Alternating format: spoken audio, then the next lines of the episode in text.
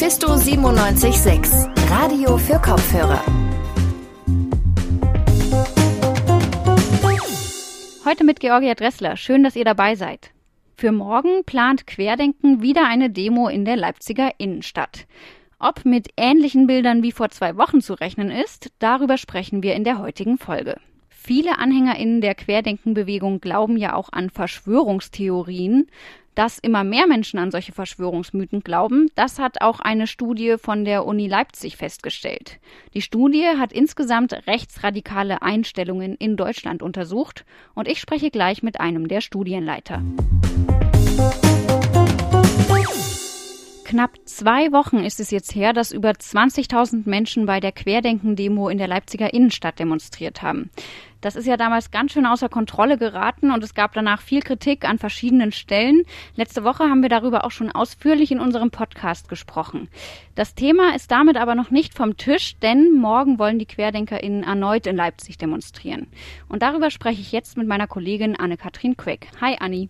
Hi. Vor zwei Wochen, da waren ja Zehntausende Menschen in der Innenstadt unterwegs. Das wird ja morgen nicht möglich sein, weil das Land Sachsen hat als Reaktion auf die Großdemo da beschlossen, dass sich erstmal nur noch maximal 1000 Menschen versammeln dürfen. Genau, für die Querdenken-Demo sind 500 Leute angemeldet. Es ist aber noch unklar, ob es bei der Zahl bleibt. Die Stadt hat bisher noch keine Schätzungen abgegeben und ist auch noch im Gespräch mit den Verantwortlichen. Deswegen ist generell noch einiges unklar, also zum Beispiel auch, wo die Demo stattfinden wird. Ursprünglich wollte man sich 13 Uhr auf dem Augustusplatz treffen. Mm, jetzt ist dort mittlerweile aber eine Gegendemo angemeldet. Und ähm, außerdem planen die sogenannten Querdenker auch wieder einen Marsch um den Innenstadtring. Aber aus Infektionsschutzgründen ist das eigentlich nicht möglich, denn das bedeutet, dass eine Demo an einem festgelegten Ort stattfinden muss. Es also eigentlich nicht möglich ist, sich frei zu bewegen und ähm, eben so einen Marsch zu machen.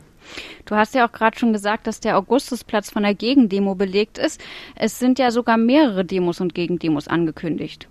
Genau, also insgesamt sind sieben Versammlungen angemeldet, davon mehrere Gegendemos, unter anderem von Leipzig nimmt Platz.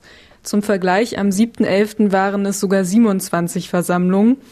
Und äh, laut der Corona-Schutzverordnung dürfen pro Veranstaltung jeweils nur maximal 1000 Leute zusammenkommen.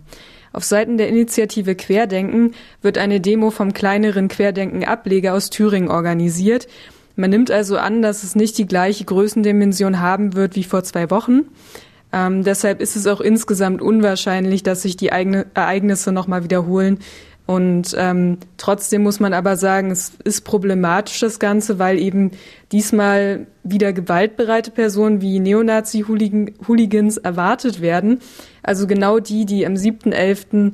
die Polizeiketten durchbrochen und Sicherheitskräfte angegriffen haben. Mhm. Seit der ersten Querdenken-Demo in Leipzig gab es ja auch viele Diskussionen.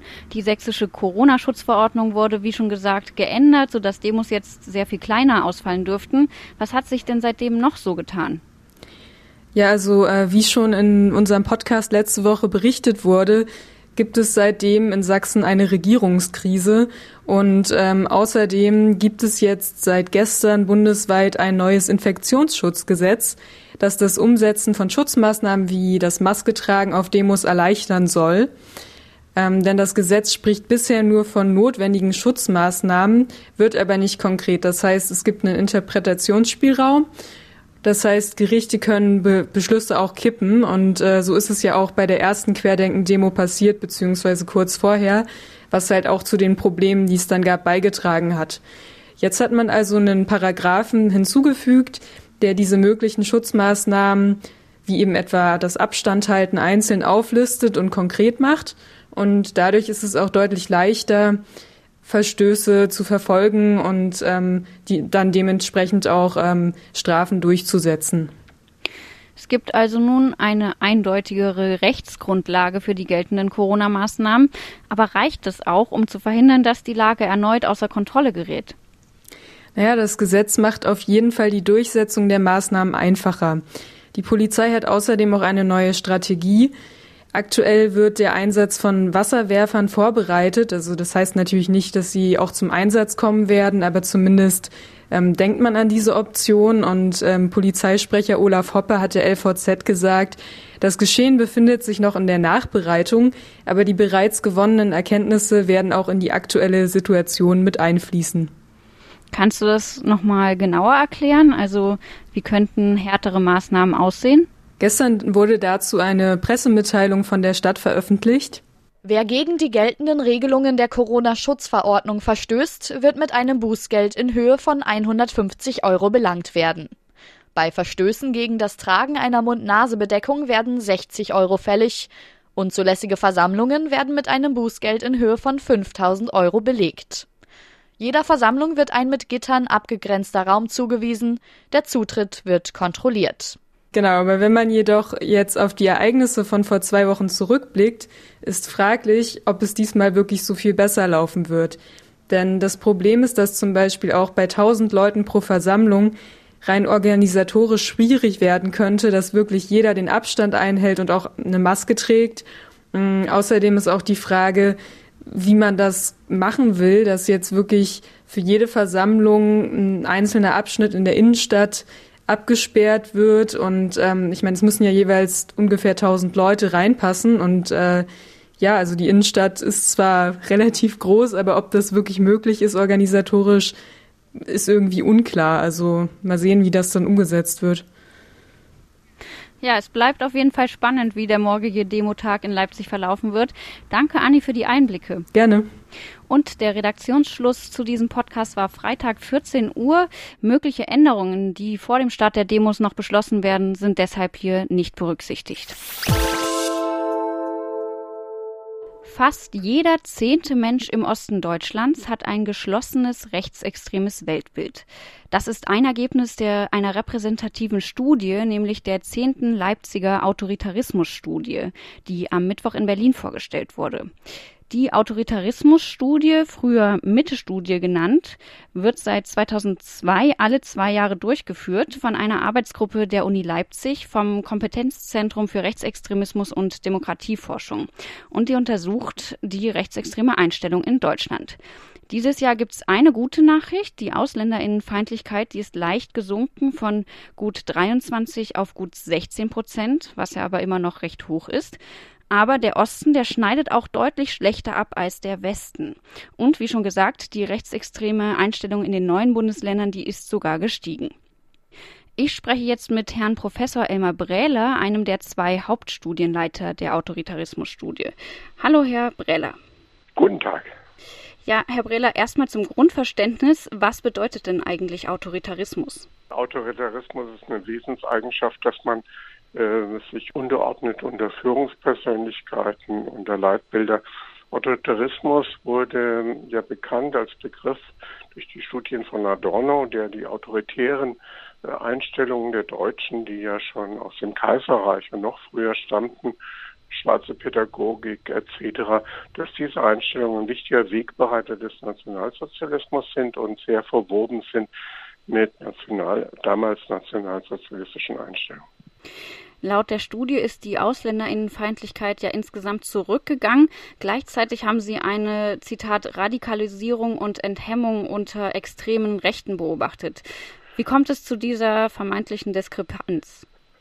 Ja, die Ausländerfeindlichkeit ist äh, leicht zurückgegangen, aber immer noch, immerhin noch auf einem sehr hohen Niveau.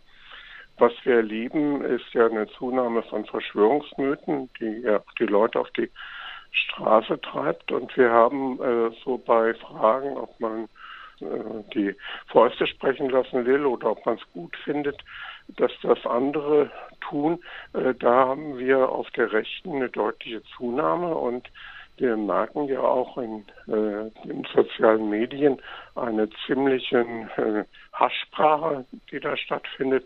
Das hat sehr stark zugenommen und wenn wir fragen, äh, Politiker haben selbst Schuld, wenn sie bedroht und belästigt werden, dann teilen äh, fast 30 Prozent diese Aussage. Mhm. Sie haben es auch gerade schon angesprochen, die Zustimmung zu Verschwörungstheorien ist im Vergleich zu 2018 gestiegen.